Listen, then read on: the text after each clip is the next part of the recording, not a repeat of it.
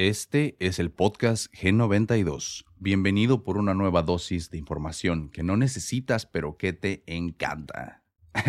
Para este episodio te hice una lista de los rituales o cábalas de Año Nuevo que más me llamaron la atención. Está muy interesante cómo en diferentes países del mundo se celebran de distintas maneras. Y también está muy interesante cómo, a pesar de que países tan distintos, también celebran de la misma manera.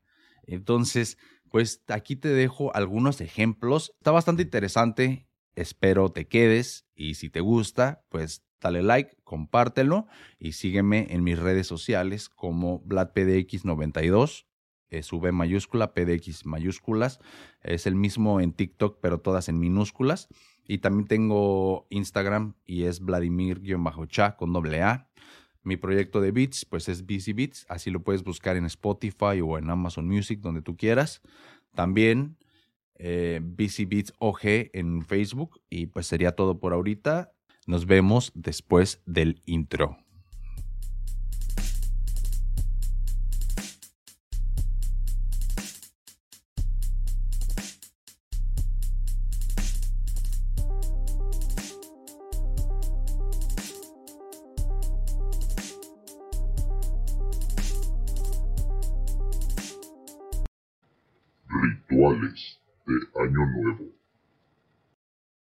En el episodio de hoy vamos a hablar sobre las tradiciones que existen la noche de Año Nuevo o Año Viejo, depende cómo lo quieras ver, pero el 31 de diciembre a la medianoche hay varias tradiciones que dependiendo en el lado del mundo donde te encuentres, pues va a ser diferente o incluso algunas van a coincidir, otras se te van a hacer loquísimas.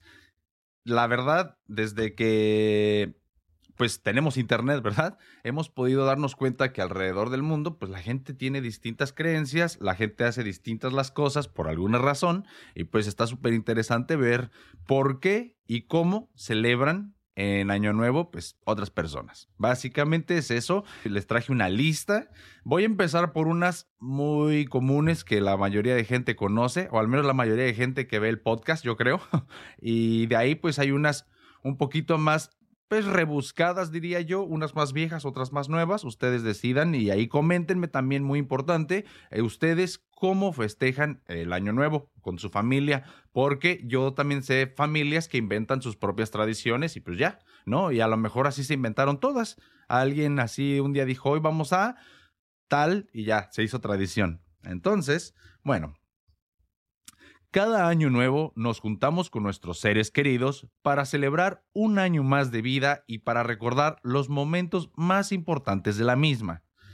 Todos hemos sido partícipes o al menos visto alguno de estos particulares tradiciones o rituales que hacemos esta fecha. Ya sea para la buena suerte en el amor o tal vez buena suerte en la fortuna, lo cierto es que estos rituales se han vuelto parte de la cultura de muchos países y me causa mucha curiosidad las similitudes y también las diferencias de estas actividades tan variopintas. A continuación, les traigo la famosa lista ya mencionada de las tradiciones que me llamaron la atención y que creo están chidas. La primera, la más popular, es comer 12 uvas verdes, me gustaría aclarar. Yo pensaba que pues era indistinto qué color escogieras, pero leyendo me di cuenta que la uva original que empezó con todo era de color verde.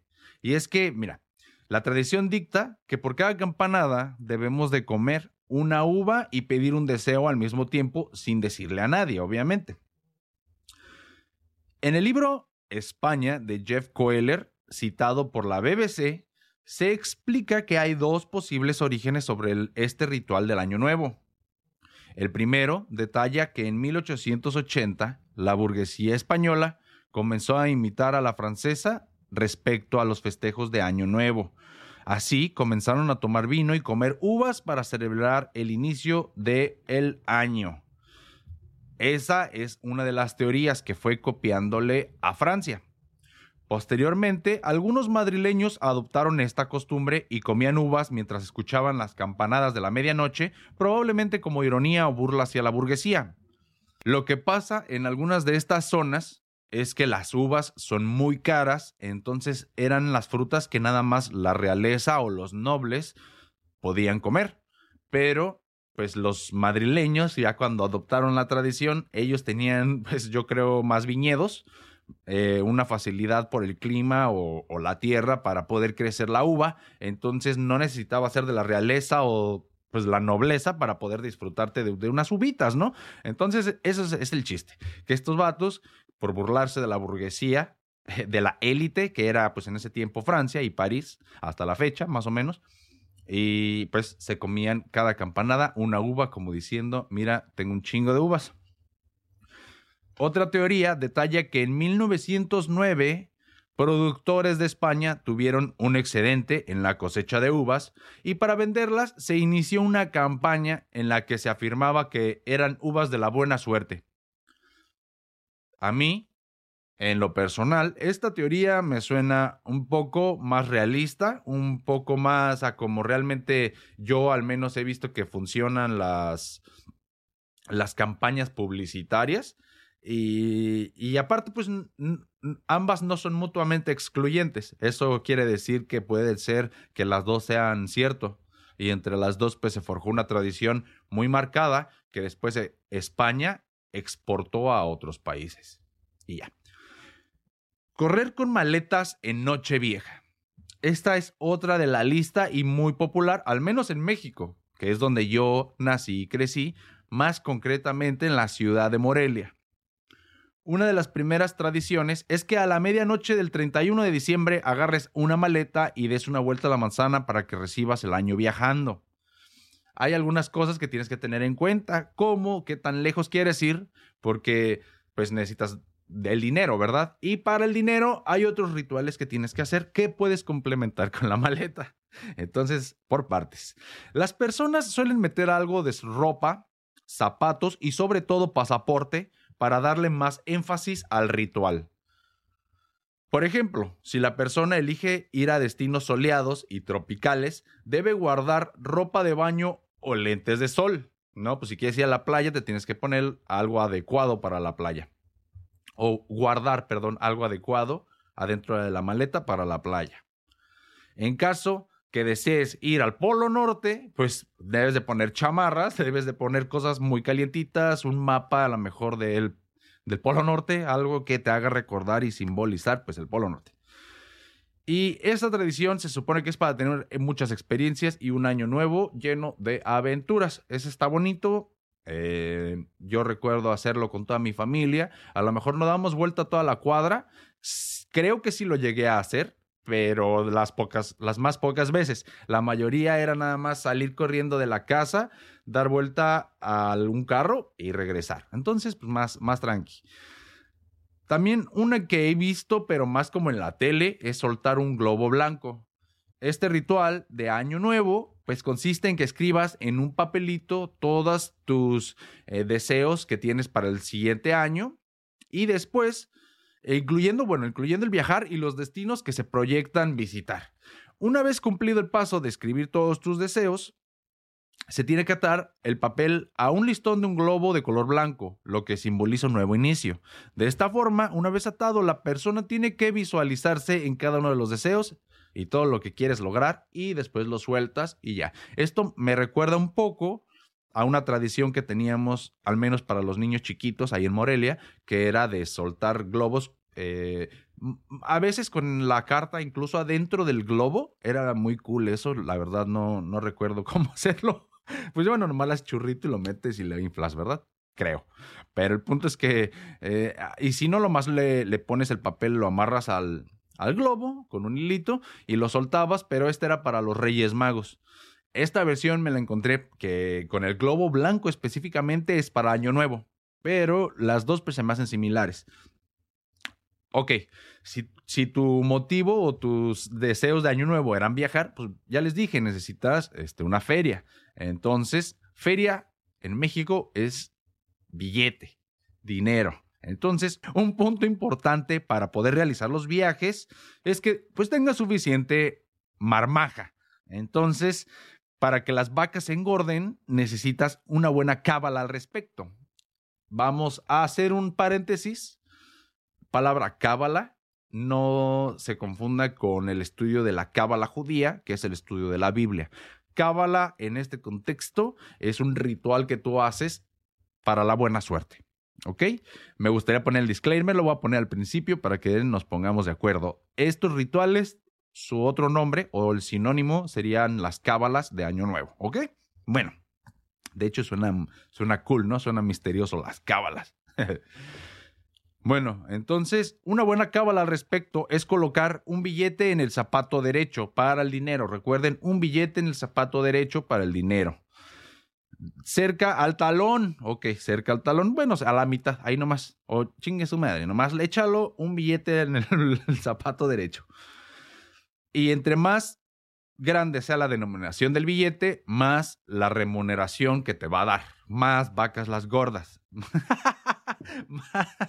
Más gordas las vacas, perdón. Bueno, una manzana roja.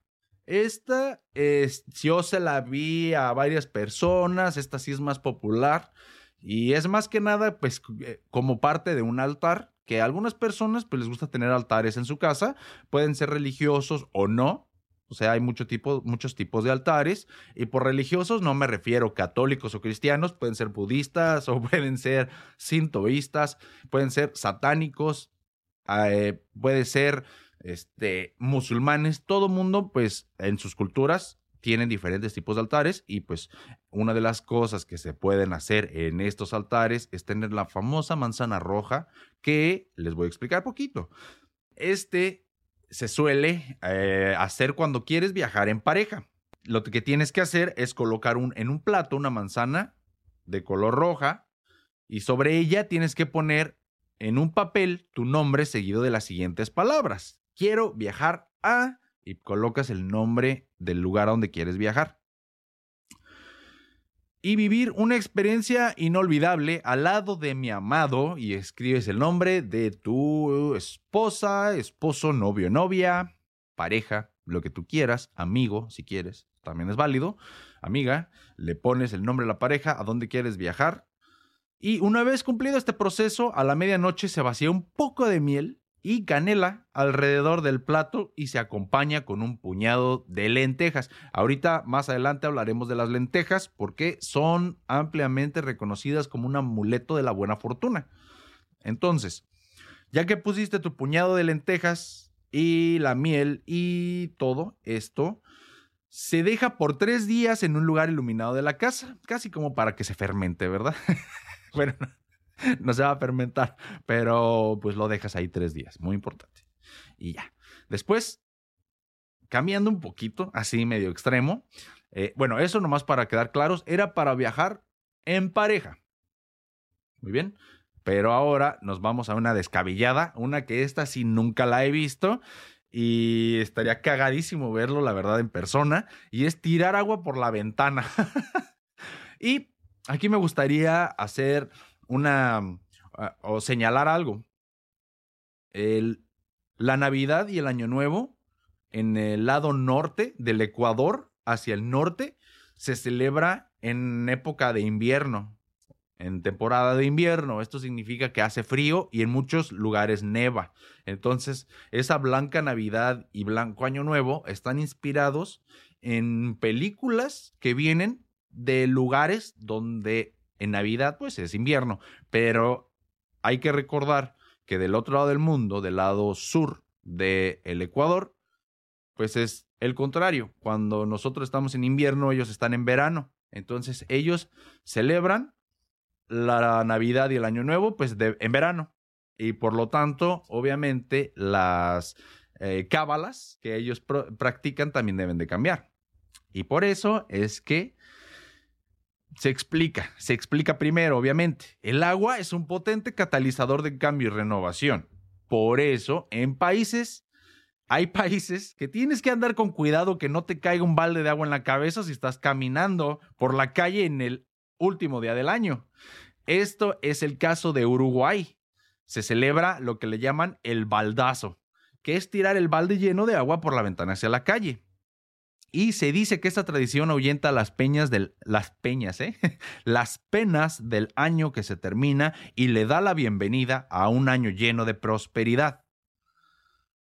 Como es verano, ya les dije, del otro lado del mundo, pues mucha gente no se lo toma en serio y se lo ve más como un juego o algo molesto, algo de broma y pues dependiendo si eres la persona que lo lanza o a la que le cae. Pero pues por eso te digo, o sea, si, si estás en verano y hace un chingo de calor, pues te avientan un poquito de agua, igual te prendes, te calientas, eso significa que te da coraje, te enojas, pero es una broma, pues, o sea, ha de estar chido, pero no me lo imagino porque a mí me siempre me ha tocado que Año Nuevo hace mucho frío, entonces un baldazo de agua sería como, este, pues no, no, no bonito ni muy, muy amable que digamos, hay que dejarlo así. En Cuba se hace algo similar llamado el cubazo, que al igual que en Uruguay consiste en lanzar un balde de agua por ventanas y balcones. Esto tiene dos objetivos, limpiar las energías y entretener a los vecinos. Bueno, cambiamos a otro. Papeles, los papeles. Otra variante del agua es lanzar papeles por las ventanas. Esto está una versión un poquito menos hardcore, ya nadie se va a enojar, al menos. Y en Uruguay igualmente, esto viene de Uruguay, eh, como que es un país que aunque es pequeño, tiene unas tradiciones, una cultura bastante ricas y se exportan bastante. O sea, de hecho, yo no estoy tan enterado, pero comparten bastante cultura con, con Argentina. Y, y, o sea, espero no estar ofendiendo a nadie, pero las culturas de Uruguay, Paraguay, Argentina se me hacen este que descienden de una misma raíz y por lo mismo, pues comparten eh, tradiciones. El dato nada más lo tengo de Uruguay, pero pues me hace sentido que en toda esa área del mundo pues se practica algo similar. Otra variante que se practica en estos países pues es la de tirar los calendarios viejos o almanaques una vez que están quemados o rotos. Entonces, pues ya agarras los viejos, los rompes, haces tu party con ellos, los avientas, los quemas y los desechas por la ventana. Esto se me hace que este, después sería mucho trabajo limpiar, entonces me quedo con lo de quemarlos. Pero también eso es eh, hacer contaminación. Mm, entonces ya no sé. Mejor el baldazo de agua, creo.